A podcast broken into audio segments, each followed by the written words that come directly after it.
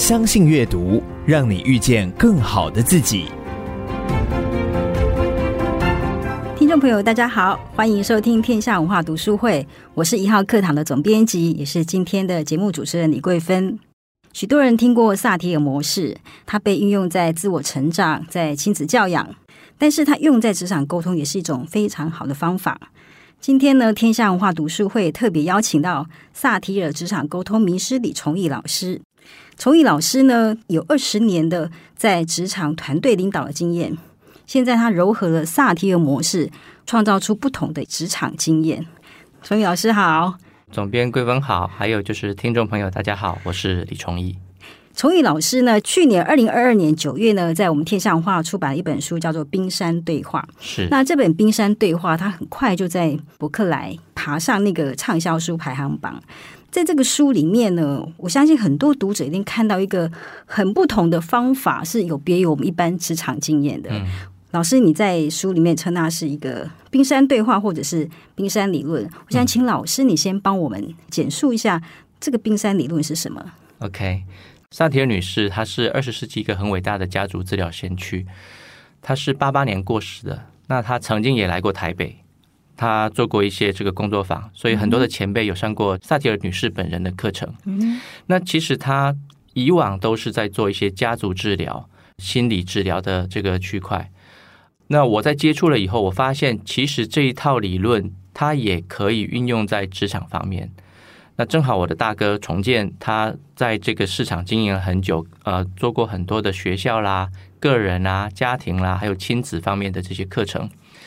那以往的学习都是围绕着这些区块来做，那比较少是针对职场的。所以他也鼓励我说，既然我在职场上有二十几年的工作经验，那么也是从这个底层慢慢的一路做，做到最后我离开的时候是高阶主管的位置。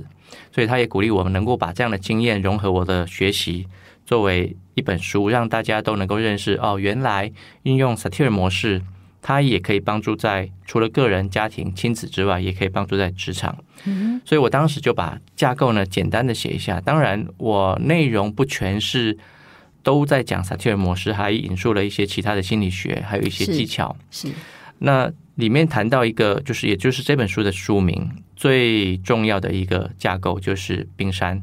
嗯、呃，萨提尔女士她把人比拟成是一座冰山啊、呃。我们都知道，如果大家看过 Titanic，为什么铁达尼号最后会撞山？嗯，不是看到的时候就刹车就可以了吗？但实际上你看到就已经来不及了，因为啊、嗯呃，我们常在说冰山的一角只占了冰山这个主体的十分之一左右而已。所以它浮在水面上的只有十分之一。等到你看到的时候，也就是 Titanic 看到的时候，它的船底都已经碰到冰山的主体了。好，那如果大家理解冰山的架构，你们就可以来看，我们如果把人当成是一个冰山的话，你看到一个人，比如说我看到桂芬姐。这个形象是外在的，我就来评断她，然后我就想要来跟她说道理，或者是跟她做互动。其实我还不了解她的内在发生了什么事，所以萨提尔女士说，我们去潜入到水平面以下去理解一个人的内在，那个主体是十分之九，我们怎么经常去忽略这十分之九，而执着于那十分之一呢？假设我都不去看那十分之九的组成。我们还能够称为我们够了解人吗？嗯、我们能够适切的去靠近另外一个人吗？嗯、那就很困难的。所以冰山的理论基本上就是围绕一个人，他是一座冰山这样子而来的。但是如果要去靠近一个人，去理解他人的冰山之前，我们要说的是，我们要先能够懂自己的。嗯、我自己的冰山长什么样子？嗯，我能够理解吗？这个是。这一套理论，它要阐述的一个部分，所以我也把它纳到书里头来了。是老师，呃，冰山下面有几层啦？哈、嗯，说感受啊、渴望啊，或者是自我，嗯、我想我们可以在后面再慢慢的，我相信会谈到。因为老师，你你在谈。这个方式的时候，我有一个很深刻的感受，就是它不只是一个学术理论。嗯，老师，你二十年的那个工作经验，我觉得是非常重要的一个基础。你在矽谷资讯软体公司担任总裁，嗯、然后又到很大的上市公司是 n e s d a q 上市公司担任副总裁。其实你那个很庞大的一些经验，或者我们在书中谈到的例子，都是真真实实每一天的肉搏战。我记得我们在书里面读到一个案例，都让我们非常的感动哦。如如果我是那个员工，该有多好？老师，你在这里面一个案例是呃，在一个资讯公司，然后你的同仁博鸿，OK。当然，你你提到说他是一个非常认真的同事，嗯、然后在发 email 是内部稍微抱怨客户的时候，不小心把信发给了客户。对，那老师你的处理方式让我们非常非常的哇，惊讶也很感动。老师，你可不可以再谈一谈你那时候这样子的处理方式？啊、OK，其实。这个故事的原型是在台湾的时候，我在台湾工作的时候。那当然，这个我为了要模糊化这个人物呢，所以我稍微做了一点变动。是，还有一些对话内容，那时间也久了嘛，嗯、我大概又把它整理了一下，那融合了我要介绍给大家的。我在书里面提到说，我们怎么从感受开门，从渴望关门。是，实际上这里头这个故事架构了三个区块。第一个就是我怎么从感受去靠近一个人，嗯哼。第二个就是我怎么透过一个时间轴的回溯的工作来发掘这个人他过去发生了什么样的事，带来什么样的经验。嗯。第三个，从渴望关门，我要怎么样在渴望的层次跟这个人有连接，让他能够感觉到我是被接纳的，嗯，我是被关注的，嗯，我是被支持的。嗯，好，这个是我在书里面提到的这个结构。那这个篇幅稍微长，我把它缩减一下，我大概简单描述一下这个故事哈。是，我不知道各位有没有写 email，结果不小心把不该写的人都放在这个，当然有，放在收信人的栏位里头。是，好，那这个故事就是博宏是我的下属，呃，当时我是他的经理，他在写邮件的时候 CC 了很多人，其中有。几个人就是我们的客户，那因为他们平常要交流嘛，所以通常都会把邮件这个抄送给很多的人。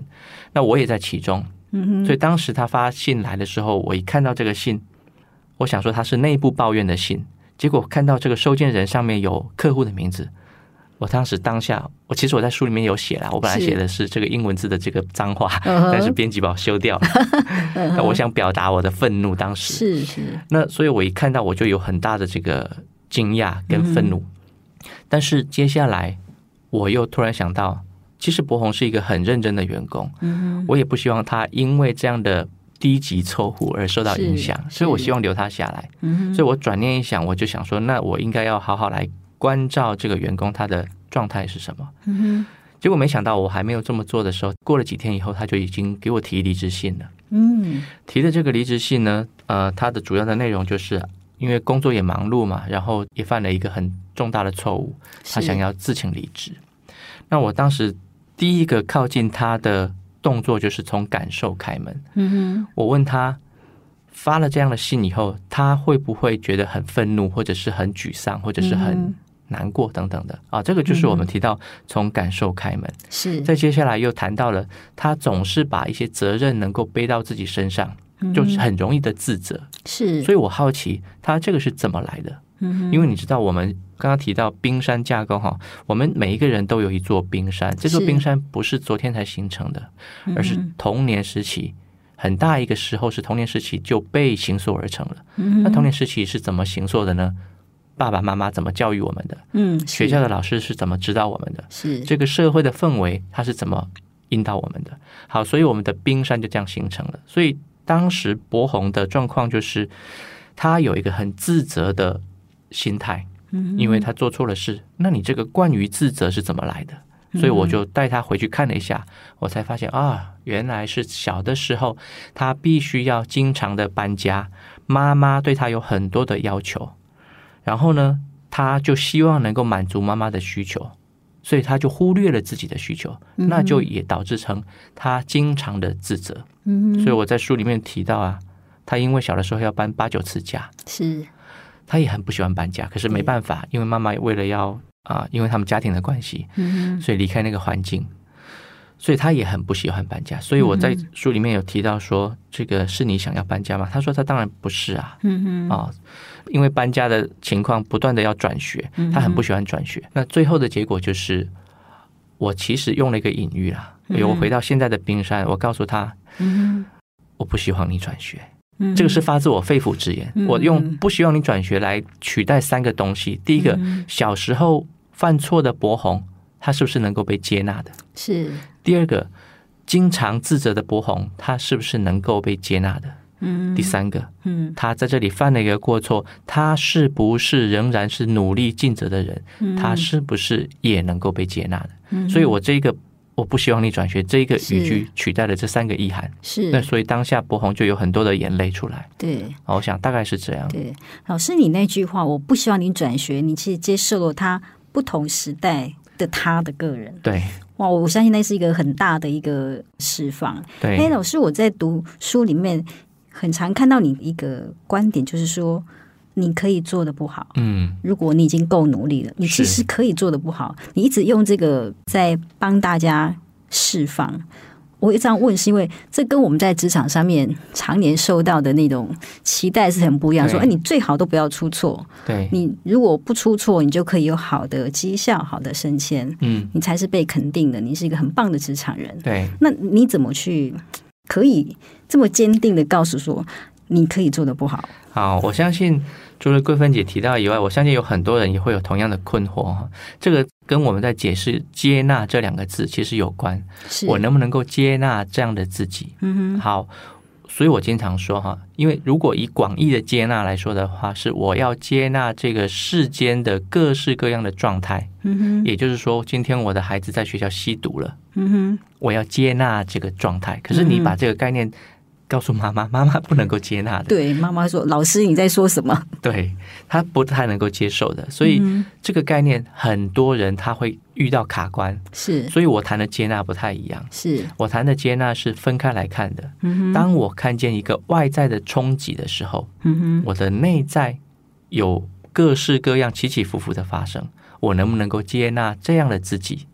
好，所以我们要拆开来看。当我们在提到说，我如果做事做得不好，我会不会有冲击？我有冲击。好，这个比如说以博宏刚刚的例子来说，嗯、柏宏不小心把他内部抱怨的信寄给了客户，嗯、然后他内在可能会有好多的冲击。第一个冲击就是愤怒，对自己生气，嗯，我怎么会这么蠢？嗯、第二个沮丧，我怎么这么不小心，竟然把信寄给了客户？嗯、第三个有可能是。焦虑感，哦，那有好多好多个情绪，这都是我内在的冲击。所以生气、沮丧、焦虑都是我的冲击，不是别人的，是我的。我能不能够接纳这样的自己？这是我在谈的接纳自己。那么，如果我做不好，同样的，我能不能够也接纳这样内在的自己？嗯，很奇妙的是，小的时候，像我。在国中以前，我的功课算还不错。嗯。我上了高中以后，我的成绩就一落千丈。嗯。那作为家长，我爸爸单亲家庭的爸爸，他当然会念啊，会骂呀。是。所以我就形塑了一个人格，就是我也必须要做得好才行。是。我做的不好，是我也不能够接纳。所以小的时候我就怎么样，放弃了。嗯。爸爸不接纳我，导致了我自己也无法接纳我自己。那我就。放弃了，我就不做了，我就不会失败嘛。嗯。所以我在书里面一开头就写我为什么会来台湾。嗯。因为我听了重建的演讲。嗯。重建对一个妈妈的谈话。是。他跟他谈话的时候，让这个妈妈看见了，原来我这么认真努力负责，我怎么还需要有这么强大的自责感呢？我能够允许跟接纳自己做的不好吗？各位如果在耳机里面听到这段话，你们也不妨去想一想。我是一个看重努力过程的人，还是一个看重结果的人？如果我是一个看重努力过程的人，那么即便失败了，也会欣赏这样的自己吗？大多数的人不会的，大多数的人只会为这样的自己感觉到自责感，对，会上来，不允许自己失败。嗯哼，那我们自己不是按照道理说，就是应该跟自己最靠近的人吗？没有人比我跟我自己更靠近的，连我自己都不允许，谁来允许我？嗯，所以我们所有的应对，我们后面在讲说如何去谈话、对话、应对，那都是源自于我跟我自己的关系。嗯，我跟我自己的关系不好，后面的就不用谈了。是，所以就是我怎么会从美国回来到台湾？过去的我不懂得接纳呀，我不能失败啊，嗯，我不能失败。最简单的做法就是什么？我就别做了，我就别离开了，我就别往外跨出这条路了，我就别念书了。是，所以你看啊、呃，不管你在职场也好，或家庭也好，都一样。你不能够允许看见孩子这些努力的过程的爸爸妈妈，或者是公司的经理，嗯嗯，他就都不用做了。你作为销售业务的话，我就不要跨出去那一步啦。你看以前我们在做这个 cold call 陌生行销的时候，是多难，是我是内在有障碍啊。为什么我不能失败？嗯，因为我失败了，我好尴尬，我好困窘，我好沮丧。当你看到这些的障碍的时候，嗯，我就会透过对话告诉你，你的障碍是什么？嗯，你会尴尬是吗？你能够允许尴尬吗？嗯，如果一个人能够允许自己有尴尬，也能够允许自己挫败，嗯，那你说他会怎么做？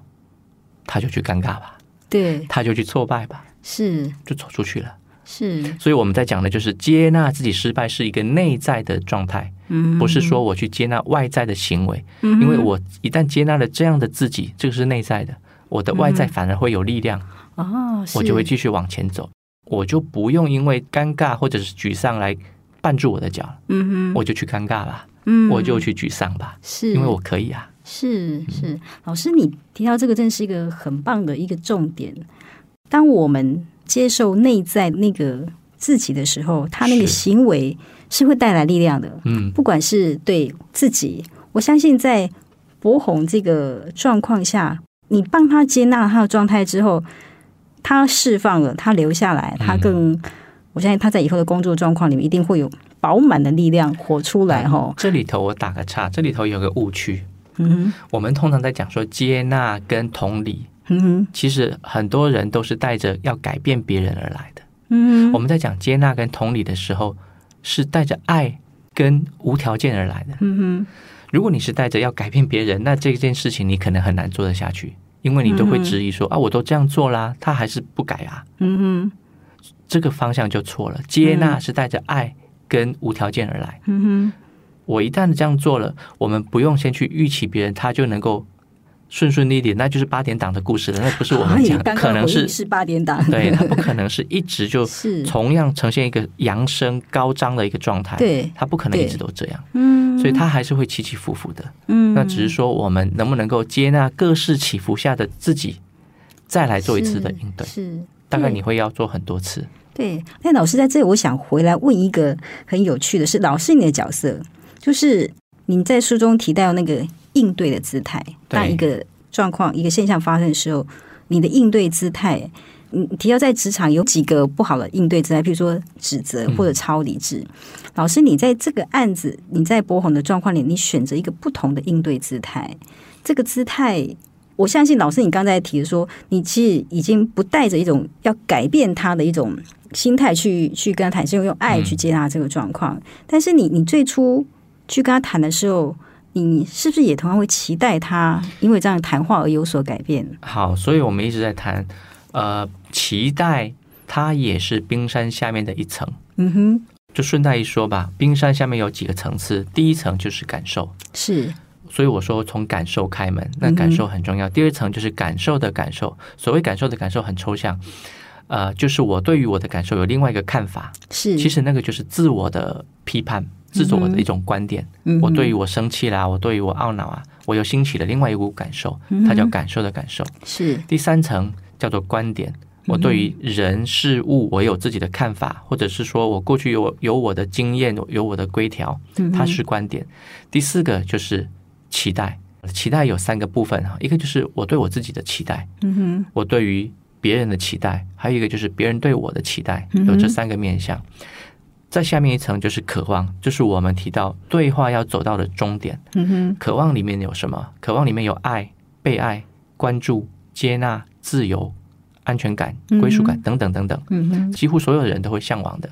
那最后一个就是自我的层次。自我的层次，你可以简单的说就是生命力吧。嗯哼，你的生命力会往上扬升。如果你连接了渴望的话，你的生命力就会往上走。嗯哼，好，那所以以这个博宏的案例来说的话。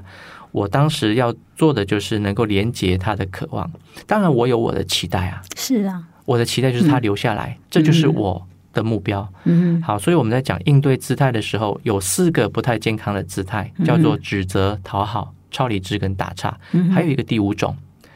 呃，萨提尔女士说，应对姿态的第五种叫做一致性。嗯哼，这个一致性的姿态，它涵盖了三个元素。嗯哼，情境、自我、他人，也就是说，我要经常的能够在乎情境。嗯哼，在表达的时候，在乎情境，然后也能够表达自我，嗯，也能够关照他人。所以我在书里面才提到这三要素，是缺一不可：在乎、表达、关照、在表观这三个。嗯，好，那回过头来，我说我跟博宏的对话，第一个要做的是什么？在乎情境。好，好，在乎情境，嗯，那就是我希望他能够留下来了。是，这是我跟他之间的情境。是我有我的目标，再来就是我怎么表达。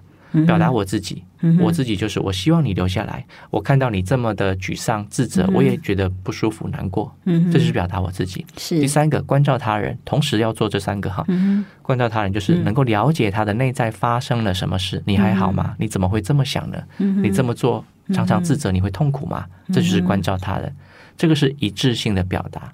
那么回过头来说，期待，我有期待的。嗯，这是我的期待。嗯。也也就是说，当我一个期待放在我心里的时候，嗯、我有可能也会达不到这个期待而感觉到失落。是，当我感觉到失落的时候，同样回过头来，这是我内在的冰山了。嗯、我的失落是我的感受，我能够允许吗？要、嗯、好，如果我能够允许，我也能够接纳，那我有什么困难？是，那我就失落吧。很多人是不允许失落的，是，所以我不允许这个桂芬姐你失落，那么我就要不断的讨好你。假设哈，我举个例子，嗯，你来邀请我，我为了怕你失落，我就立马的答应你。嗯哼，因为我害怕你失落，爸爸害怕孩子失落，所以我就要赶快的买 iPhone、iPad 给他。嗯，职场的主管 HR 害怕员工失落，所以就要每一年不断的给他加薪，不断的给他福利，因为害怕失落，我也害怕我失落。因为我看到别人失落，我也失落，是。我无法允许这样的我自己，那我呈现一个不健康的姿态，不断的讨好，结果大家都痛苦。嗯哼，我这样子对待你，我都自认为我在委屈了，你怎么都不为我多想一点呢？嗯哼，你就可能反过头来会责骂我，我又没有叫你这样，你自己委屈的，你干嘛怪我？是，所以它就会变成是一种不太健康的应对的方式。嗯，所以我们在讲，我有期待，我也有失落。嗯，我能够有期待吗？我也能够有失落吗？嗯，要允许自己失落。老师，我不晓得我接下来这个问题会不会太固执？是就是我们允许失落，允许受挫，允许自己的懦弱，或者允许自己的不完美，嗯、会不会有一些人他因此而觉得说，哎，这理所当然喽？放松自己的表现，或者说他反而变得很皮，嗯、他不见得是导向一个正面的行为。会有这种状况吗？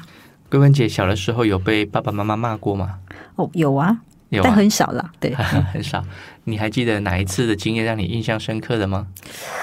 有没有说功课考不好，爸爸数落你的？哎，或者是说我啊、呃、夜晚太晚回家被爸爸念妈妈念的？哦，有有，所以你爸爸不要听。对，就是后面这种，就是啊，譬如说我并不是因为玩太晚回家，可能我也是去。跟同学去做功课，但是我们在非预期的时间回家。对、啊、对、嗯，好。如果就是因为非预期的时间晚回来，那通常爸爸的口吻会是什么？我模拟一下。是假设作为爸爸的是这样说：我不是跟你讲几百遍了吗？作为女孩子不是要早点回家吗？现在都已经十一点了，你才回来，我给你讲几百遍了。有吗？我每天大部分时间都是准时回家的。好，桂芬姐，你看哈，你就会想要解释，对吗？是。当爸爸这么说的时候，你的心里有什么感觉？嗯，委屈，委屈是好。如果有委屈了，我没有办法允许我自己有委屈的时候，嗯哼，那我当然要看不见了。是我们英文常说一句话叫 “broken people break people”。我的内在受伤了，嗯，我的语言出来就会伤人。是，所以我不看我的伤，我不看我的内在发生了什么事，嗯哼，那我当然就惯性的就用外在的应对来做处理了。是好，当假设被爸爸骂或被妈妈骂的小朋友。受伤了，嗯哼。爸爸如果是不断的跟你说道理，不断的告诉你你不可以这样做，你不可以那样做，嗯，那么我们就会对我们自己形成了一个观点：是爸爸不喜欢我这样，嗯哼。所以我我也形成了，我也不能够允许或接纳我自己，嗯哼，委屈。所以等到成年以后，我也不能够允许我的委屈，嗯、那么我就要不断的为我自己大量的解释。嗯、你看我们在职场上，很多时候就会不断的要解释，对对，然后就跟人家起冲突。是好，假设我们把这个场景换一下，假设今天桂芬姐晚回来了，跟我们预定的时间还晚了一个小时，好了，嗯哼，那作为爸爸的要来跟孩子互动了，我看到桂芬因为这个晚回来而感觉到有点。生气，或者是难过，或者是委屈。嗯、那么我的语言如果是桂芬，我看到你在难过啊，嗯哼，你可以难过，嗯哼，爸爸知道你在难过，嗯、因为你迟到了一个小时回来，嗯哼啊，你可能被妈妈念了，对吗？嗯、爸爸知道你在难过，爸爸陪你一下，爸爸也知道你很委屈，嗯，爸爸陪你，嗯，你有什么话可以跟爸爸说，爸爸在这里听，嗯哼，这个叫什么？接纳。嗯，假设你的爸爸是假，假设你是被妈妈骂了，然后你感觉到委屈、生气，好了，嗯，爸爸是接纳的。我问你，下一次你知道要出去跟同学去聚会的时候，你会故意晚回来吗？我当然不会喽，不会对吗？对。好，那如果不会的话，我们干嘛过去都要用那样的形式对待自己？嗯哼，不允许自己委屈跟难过。嗯哼。我允许了自己委屈跟难过，我也不会在行为上做坏啊。是，这就是我如果接纳了一个人，嗯、其实他会有力量能够为他自己负责。嗯哼，我接纳了博宏会犯错，嗯哼，他不是故意的嘛。嗯，我接纳了他，接纳了过去的他，接纳了现在的他，他自然有这个力量会上来。嗯，我是一个被接纳的人，我是个有价值的人。嗯，不因为我一次犯错我就没有价值了。他接下来会怎么做？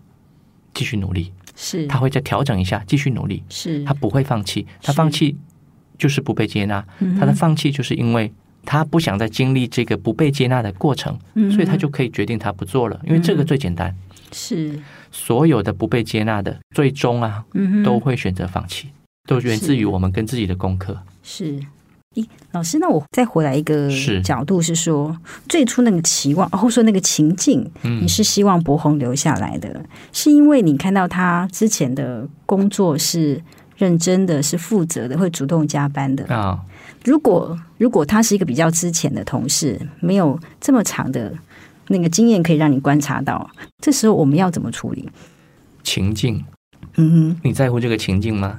你为了。你为了公司，为了员工，为了自己，嗯、你是否在乎这个情境？它就是一个关键。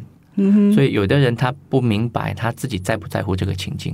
比如说有一个学员来问我说：“说老师，我的婆婆每天都念我、骂我，她都说我不做家事，嗯，地也不扫，然后也不去上班，嗯、我要怎么这样才能够跟我婆婆好好说话？”是，我就问他一个很简单的问题，我说：“婆婆对你这样，那你还想跟她有好的连结吗？”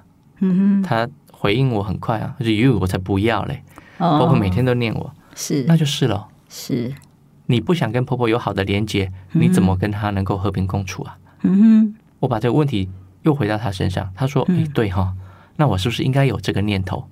嗯，所以一样的，你要是跟员工，嗯，你没有这个情境，你没有这个念头，那你就不用想了。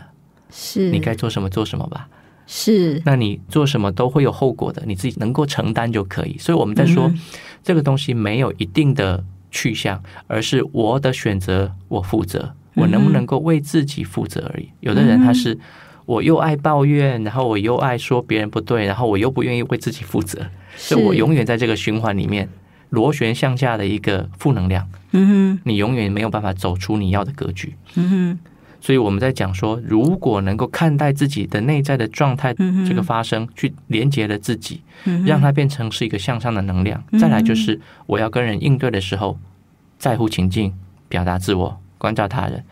第一个就是在乎情境，我够不够在乎情境，它取决了你有没有办法跟这个人更靠近的第一要素。嗯，咦，老师，这个方式我如果想换到另外一个场景，哈，就是说我们在职场上面。尤其每年在调薪后啦，年终奖金之后评估之后，很多人都会有一个想法说：“诶，那我的薪水为什么只有这样子？为什么没有没有升迁？”嗯、那当然，传统上我们有些人就会觉得说：“啊，那可能是我做的不够好，我只要更努力，我就被看到。”嗯，那另外一种当然就会说：“啊，那他就辞职嘛，因为反正没有被我看到。嗯”你您怎么看待这种？是不是有更好的一种沟通方式？对于这个上班族来讲？呃，我经常举个例子，就是如果你把工作视为是一个又臭又脏又难受的一坨一坨，我说的不好听，一坨大便好了，嗯，你为什么要吃这坨大便？一般人不愿意吃的，嗯、对，只有几几个原因。第一个就是你给他钱，嗯哼，为了利益，对所以我说这个是利益驱动。是，另外一种人是因为为了要生存，这个叫恐惧驱动。嗯、就好比说，你走在路上，我拿着一把枪抵住你的后脑勺，我问你说：“你把这头大便吃了吧？要不我就开枪毙了你。嗯”你不得不吃，为了生存嘛。所以很多人一开始工作是为了生存，是。因为我不工作我就没有饭吃，我就活不下去，我没有办法养家，这是恐惧在驱动着你吃这坨大便。这个工作。是，可是这个驱动它驱动不了太久的。嗯哼，当你是郭台铭身家的时候，当你是贝佐斯扎克伯格身家的时候，一千万给你一亿，你也他也不吃啊，对，太少了。啊，对，所以利 利益也无法驱动，那你就可以看为什么这些富豪们，顶级富豪们。他们走到最后，即便身家这么高了，他还能够不断的工作，他不为别的，嗯，渴望，嗯，什么是渴望？自我价值感、认同、认可，这个都是渴望。我能不能对我自己有一种实践？嗯，它是一种渴望驱动。嗯，好，现在回过头来，一般的上班族，你是什么在驱动着你？你有渴望在驱动着你吗？如果没有，你去看一下。如果你没有，你大概就会跟我当年一样。我在溪谷工作，四十几岁步入到中年的时候，肯定没有生存的威胁了，嗯哼，钱也开始驱动不了我了，嗯哼，我就开始痛苦了，我的人生怎么办？嗯哼，所以我才决定要回台湾做这个事业。现在这个事业没有比以前赚的多呀，那我为什么还甘之如饴呢？渴望驱动，因为它实现了自我价值感。所以你要看一下，我是不是对我自己有一个。认同或者是价值感在这里面能够浮现，但这里头有很多个层次。当然有一个外在的层次，就是老板是不是看重你的，是公司是不是重视你的，这个都是价值感。对，最重要的是我自己怎么看待自己的。我如果是没有办法在我工作岗位上看重我的价值，那么我很有可能我就会每天都有 Monday Blue，嗯我就很不想上班。对。啊，这个是一般人，你要去转化成是渴望驱动，嗯哼，去找到你的价值感，嗯哼。可是大部分人他这些驱动是不是都是糅合在一起的？比如说，他有渴望，我在这个位置上面，我可以展现我自己的自我期待啦，或者说我自己认为我对社会有贡献，嗯。那但我也会有利益的驱动，我希望可以有更好的配，然后有尊严优雅的生活。那。嗯他就很难说，哎，我我只要有一个渴望，我就可以忽略我其他的驱动因素。嗯，我们说的极端一点是，这个世界上怎么会有这么多的宗教？他也没有赚钱啊。嗯，刚过世的这个星云法师，还有就是持续在慈济上面发展的这个正言法师，还有很多的这个宗教人士。嗯，你说他很富有吗？我看也未必。嗯哼，他为什么有办法一辈子都在这个岗位上？持续的不断的发光发热，他他为的是钱吗？如果我们是为的是钱，嗯、这个道理就说不通了。是，他肯定是有一种自我价值感的实现，是是渴望在驱动着他。嗯哼，所以这是极端的哈。当然，我们一般人回到世俗里面来，嗯、我们有没有办法把我们的觉知打开来？嗯哼，我能不能够去看到？所以我们经常在讲，学习懂得回到当下，回到正念。嗯哼，我就能够把这些。感受的细胞打开，嗯、就能够去看见每一个当下的我都是值得被赞许、嗯、称赞的，你就能够实现一个很高的一个自我价值感。嗯，它就会有很强大的能量。你需要经常的练习打开觉知。嗯、那你说工作上的薪水不符合期待，我没有说不要去争取你的薪资，不要去争取你的 title，我没有这么说。嗯、我说的是内在的状态。嗯，假设我的内在的状态是积极向上的，嗯，最近天下文化也有这个《与成功有约》的这本书。好，你看他那个 Stephen Covey 在里面讲的，我是不是永远都是一个积极向上的一个状态？嗯哼，它会影响你这一辈子的一个发展。嗯哼，所以我能够时刻的保持这样的能量。嗯哼，那么我自然能够遇到很多事情就迎刃而解，遇到遇到困难。我也能够笑着看待我自己，我真的是太喜欢这种困难了。是我超爱这种压力的。是这个总编给我一个任务，我超喜欢这种压力的，我 enjoy it。嗯，那么你通常这个能量往上攀升，你这一路上就会跟别人过着不一样的这个日子。我没有说外在不要去追求，而是你内在要怎么先稳定。是，哎，老师，我发现从博红那个例子是到现在这个，我们要不要争取自己的薪水或 title 这个例子，老师你，你你你最强调还是那个内在的那个力量。当你接纳自己之后，会有什么样的行为或者什么改变，或是不改变？嗯，那都是一个很自然的一个人的一个健康的表现。对，所以我说。沟通是一条由内向外的道路。嗯、我自己内在假设是烦乱，嗯、然后很多的烦躁感在这里头的，嗯、那么我自然很难往前去走这一步。是，如果我能够去接纳这样的自己，嗯、我就有很强的能量了。嗯、所以外在的应对是外在的部分。嗯、我们先看内在，我们怎么了？是，能够先连接这个，再做外在的应对还不迟。嗯、你能够有一些。不一样的期待，我当然我可以期待我年薪这个千万，我年薪过亿都可以啊。嗯哼，有这个期待，我有一个向上的能量，我自然就会去突破。遇到困难了，我再回过头来看待自己，这个时候的我有生气吗？沮丧吗？难过吗？嗯哼，或者是我可以挫折吗？我能够允许挫折吗？通常你能够允许自己，你大概就会说，嗯，那就再来一次吧。嗯，因为我就让我自己挫折呗。就像我们在讲课的时候，有好多个初出茅庐的这些伙伴们，嗯。哎呀，我想要当讲师，但是我不敢上台。嗯、通常我们会这样说：你上台的时候会有什么障碍？我会焦虑啊，我会恐惧啊，嗯、我会害怕、啊。那么你可以去看，你允许自己焦虑吗？说可以呀、啊。通常我们这样看哈，你这么快的说可以，都只是头脑的惯性的回应，不是你从心里面发出来的。嗯，认真的往下去探索，你就知道，哎，我的内在还是有一个看法，就是我不能够有焦虑。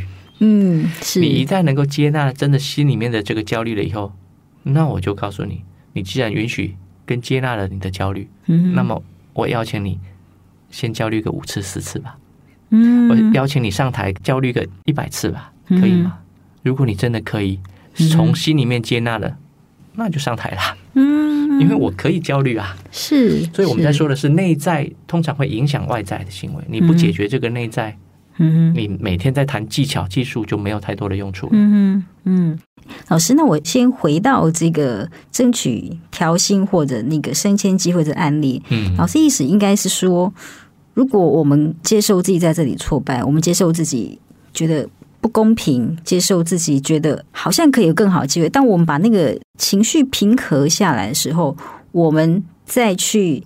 想行为应该怎么做？嗯，那时候就会是一个好的状态，对不对？对，先允许自己的内在，然后再来发展你的应对。嗯、是，所以这个就是冰山下面的部分，就是从感受一直到最下面的渴望跟自我。嗯，当你整合完了以后，嗯，水平面那个部分就是你的应对。嗯、我要怎么应对？嗯，应对的时候记得三个部分：在表观。嗯，大概你应对就会比较健康一些些。嗯哼。反复的再回来探测自己的内在，是不是又有了冲击？嗯，在不断的去整合。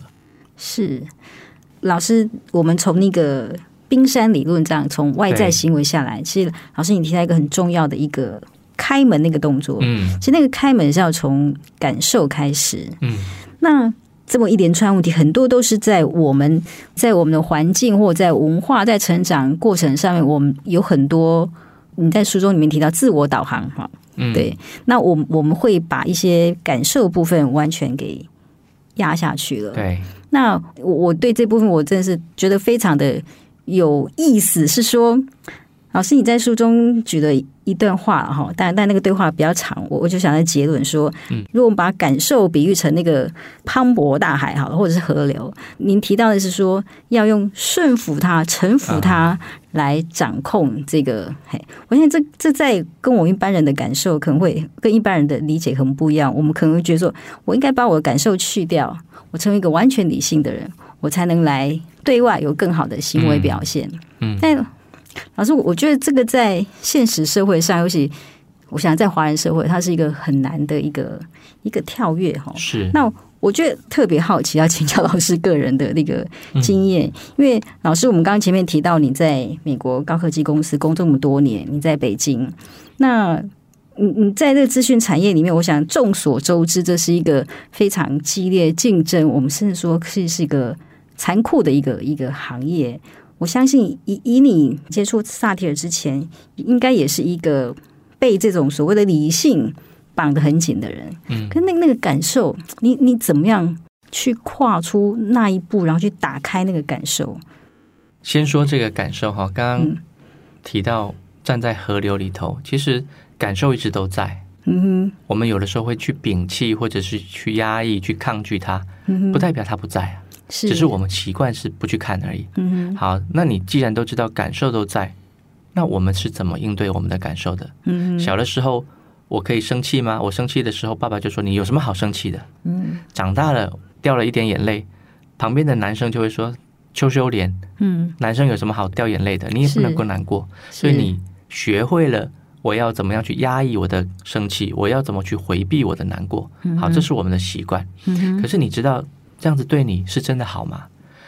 生气压抑久了，我有一天我一定会爆发。我的难过久了，我有一天我可能就会产生忧郁。嗯哼，我没有办法允许我自己。好，我们知道这样子对自己不好，那我们要怎么去应对我们的这个感受？所以我才说，我打一个比方，是我看了那个奇异博士，奇异博士他去山上去禅修、去进修的时候，遇见他的师傅古一跟他说的话。他说：“You cannot beat the river into submission。”他说：“你没有办法站在河流里，不断的去抵抗这个河流，然后请让这个河流听命于你。这个就是我们过去的姿态嘛。我要不断的抵抗我们的感受的洪流。嗯，好像是要让感受听命于你，被你压抑着，你最终都会被感受给淹没，你精疲力竭。我遇到这样的状况的时候，我总是觉得好疲惫啊。”我不想再这样了，可是我没办法，我要不断的去压抑它。嗯、好，现在古一告诉你这个哲理了。嗯，他说你能够做的就是 surrender to its current，、嗯、就是臣服在它的河流的力量之下，嗯、然后运用这个力量成为是你自己的力量。嗯、你知道，奇异博士在回应古一这段话的时候，他自己也觉得很纳闷，因为这个跟我们人类的惯性不一样。他说，怎么会有这么吊诡的事情？臣服于他，然后还驾驭着他的力量。嗯，我要说的就是这个：是我能不能够臣服于我的感受，然后运用它转化成新的力量？那这个怎么在对话上使用？你看我在书里面有提到好几个例子，比如说我在办工作坊的时候，有一个学员伙伴他来争吵说：“你们的窗帘干嘛都要拉下来？我想要看见阳光。嗯”是，他当下就有很多的愤怒。所以我一开始跟他对话的时候，我就说：“你看不见阳光的时候，你会不舒服吗？”嗯，他当然不舒服啊！哦，所以我们拉下来的时候，你会生气啊！这个就是从感受开门。嗯，我们过去很少去关注这个的。是老师，我在书里面也看到一个案例，就是说，呃，你你的学生有一次你你希望他可以打开感受，嗯，但是试了几分钟，他说：“我不要，我不要，我不敢。” OK，对，那老师你你可以。不断鼓励他说：“试着，试着。”我想说，假设我们没有像崇宇老师这么好的老师来辅导我们，当我们理解打开感受重要，但是我在打开那个感受的时候，我相信一定会有那个恐惧，我不要，我受不了，我我我不想。我们自己怎么样帮助自己去打开那个感受？这个两个区块哈，第一个就是当我在引导别人的时候，我是不是带着期待而来的？嗯哼，你看我在书里面写的，他不愿意打开，我做的是什么？回应自己。再来就是接纳。接纳了。嗯，当我接纳他的时候，他就自己愿意说了。我不是逼他的，是因为我也能够接纳这样的状态。好，所以我们在引导的过程当中，其实更重要的是自己怎么了。学员他不愿意敞开，我有没有冲击啊？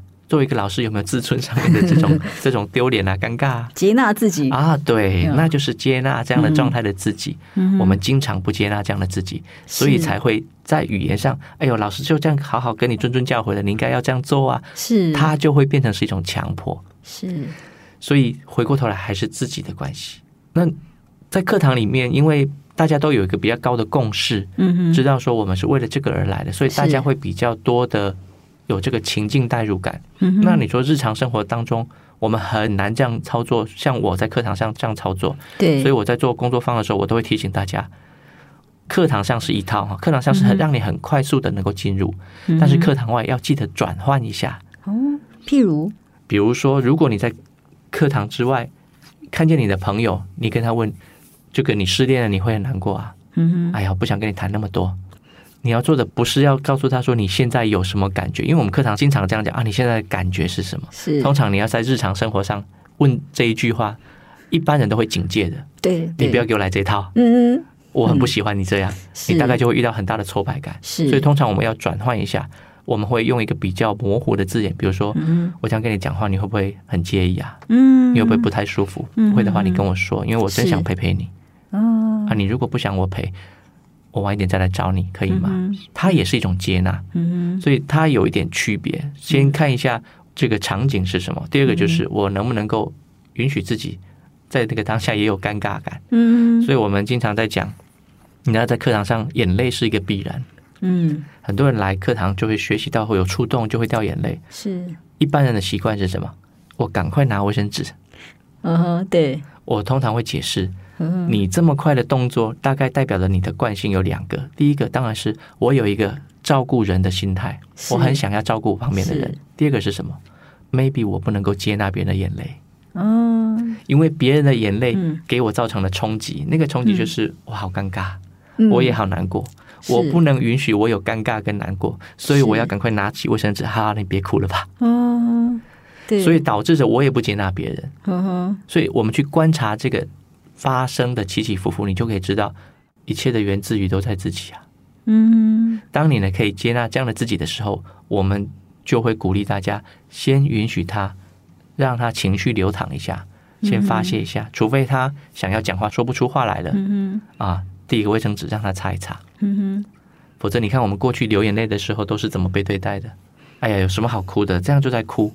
见不得人家掉眼泪，或者来拍拍你肩膀说啊，没关系，不会，没没事，不允许人家流眼泪，不允许人家难过的。是，嗯，是。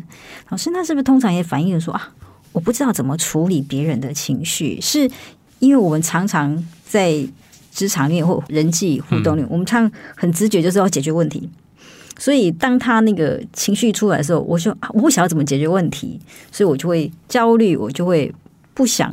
面对他的情绪，嗯，是这个状况吗？我怎么会不想面对他的情绪呢？因为会影响我的情绪，对吗？嗯，所以会让我显得我很无知、很无能，因为我不会处理这个状况。当我看到一个人在发脾气的时候，嗯，我的内在有冲击吗？我能够允许自己吗？嗯，好，假设这个桂芬姐你是我的员工，好了，我看到你在这里丢，嗯，我的内在有冲击吗？那个冲击可能就是我也生气。嗯哼，拜托，我是你老板呢，你有什么好丢的？嗯，拜托，我都没喊辛苦了，你有什么好喊辛苦的？嗯，我有冲击，我能够看见这个，然后接纳这样的自己吗？如果可以，整合完以后，我再来做应对。嗯哼，我就会好奇了。嗯哼，桂芬，你还好吗？我交代你做这个报告，你是不是很有压力啊？嗯哼，我就会用这样的姿态来跟你应应对。所以所有的这些障碍都在我自己这里。我能够接纳这样的自己，那么接下来就是怎么应对而已。应对的时候，我刚刚说了，在表观，嗯哼，大概一致性的应对也就可以了。我不知道，呃，各位听友们有没有信宗教哈？如果没有，可能我们也有走进寺庙的经验，嗯，去妈祖庙、去佛堂这个教堂里头。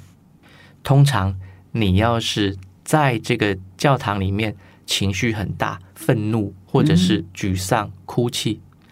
发泄完以后，你看看这个教堂给你的回应是什么？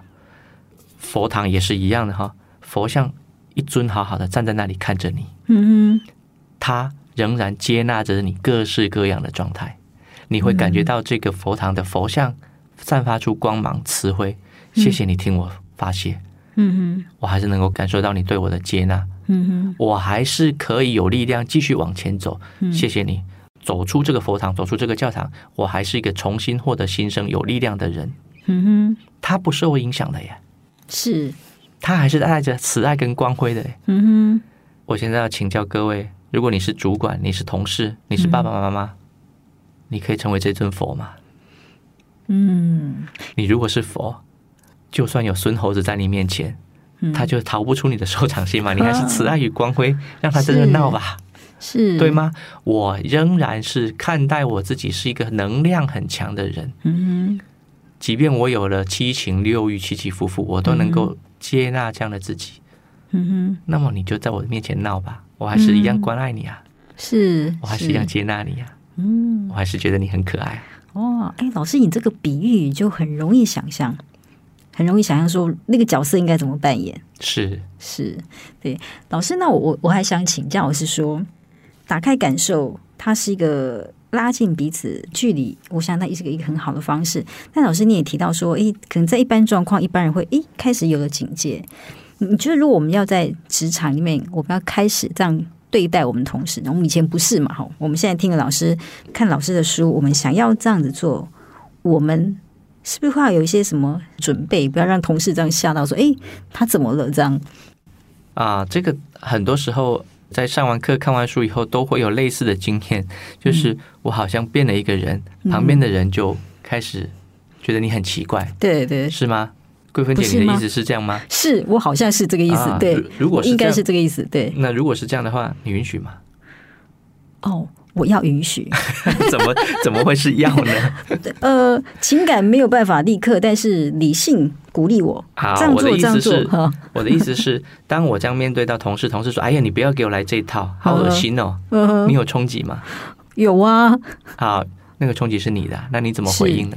我们这一直在说这个，是你的冲击是你的，你怎么回应自己？嗯、能不能够接纳这样的自己？嗯，如果同事不喜欢，嗯，那我能不能够接纳了自己以后，我再做一点调整嘛？嗯啊，贵妇，你看到我这样做，我这样说话，你会不习惯了？嗯，是不是因为以前我这样讲，然后我现在改成一个方式，你不习惯？哦、我还是一样可以应对，是，所以都是在回应自己，我能不能够去接受、接纳？自己的冲击，然后接纳完以后再来做回应，嗯、都是这样的。嗯，哇，我觉得我好像越来越懂了。是，很多人都会在这个呃惯性里头，所以我们在说以前的惯性就是我抗拒我自己嘛。对对，慢慢慢慢你就懂得，我跟我自己的关系越来越好的时候，嗯、我就能够成为那一尊佛了。对，呃，然后我觉得老师你讲的这个，比如说。打开感受，接纳，然后再表观。嗯、我觉得这个，如果我们可以很理解他的精神，其实他在很多状态都可以使用哦。譬如说，我不只是真的是呃同事有问题要解决，或者我自己遇到冲击，或者像这种，我甚至想说啊，我要准备去改变之前的各种状况。其实我只要很懂得老师在表观这个精神。我可能就可以处理很多很多的状态，是，就是说，当我内心力量是对的时候，我外在的行为就会跟着自然而正确而健康，对，是这样吗？对，但是要这个最终的观点还是在于我自己怎么应对自己，是。因为很多人想要学术，但心不正，嗯、我就想要透过方法技巧来引导你，是，他通常很难成功。嗯哼，所以我们在讲说一个人心术不正，嗯哼，心术不正意思就是我可能我的内在跟外在都处于一个不好的状态，嗯，所以你的心跟术都要好，嗯，心好就是我自己对我自己的，这是内在的，术，嗯，你也要用好的方式，嗯，所以这是两个区块，心跟术，怎么样能够连接自己的心，然后透过一些好的技巧来跟人应对，嗯，那大概是这个道理。嗯，那我要回馈老师的这本书《冰山对话》，就是心跟术的结合。萨提尔是一个带我们回到那个心的那那个力量。是老师，你二十几年在职场上一些领导的磨练，你上的课或者其他心理学上面的那些知识上应用，其实就是我可以说是术吗？这两个结合，哇，那。各位听友一定要来看这本书哦！好，冰山就是心呐、啊，那应对就是术。冰山的下面那个就是心，是我们的内在是应对就是术。我怎么去跟人家去谈话？我要注意哪些事情？这个就是术。所以这两个最好能够结合。是，诶，老师呢？我最后一个问题就是说，是如果在平常主管或者是父母，他自以为没有状况，嗯，但是他当他今天。读到老师的书，他也想运用萨提尔模式，他可以在这种没有没有同事来反映问题的时候，嗯、用这台模式，用到这套方法，然后去避免很多问题吗？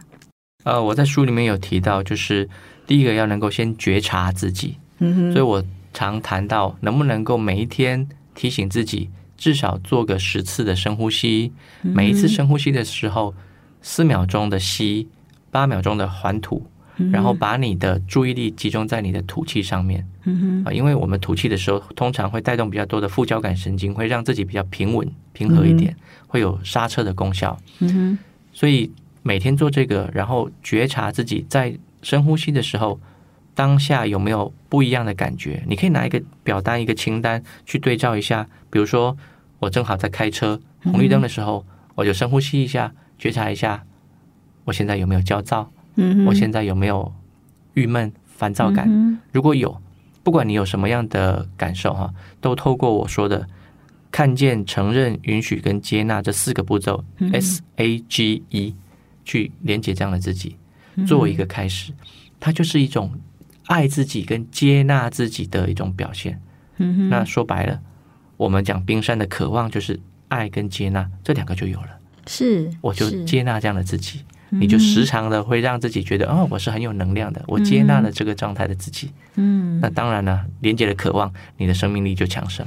是哇，这是个很好的一个开始哈，因为它不仅是老师你谈到它，它很好用，是在我们好像在生活的很多情境，它都可以来试试这样子的练习。是，别在暂时的时候才开始准备，在平时就得准备。是是，平时的时候我们就可以这样做练习，跟自己连接。那等到有冲突、有状况的时候，你当然就能够自然而然的有一个新的回路去应对，而不是过去的既有的回路。是哇，太好了，老师，我们最后想请你给我们听友一个最重要一个职场沟通秘诀，你觉得你你会给我们上什么建议呢？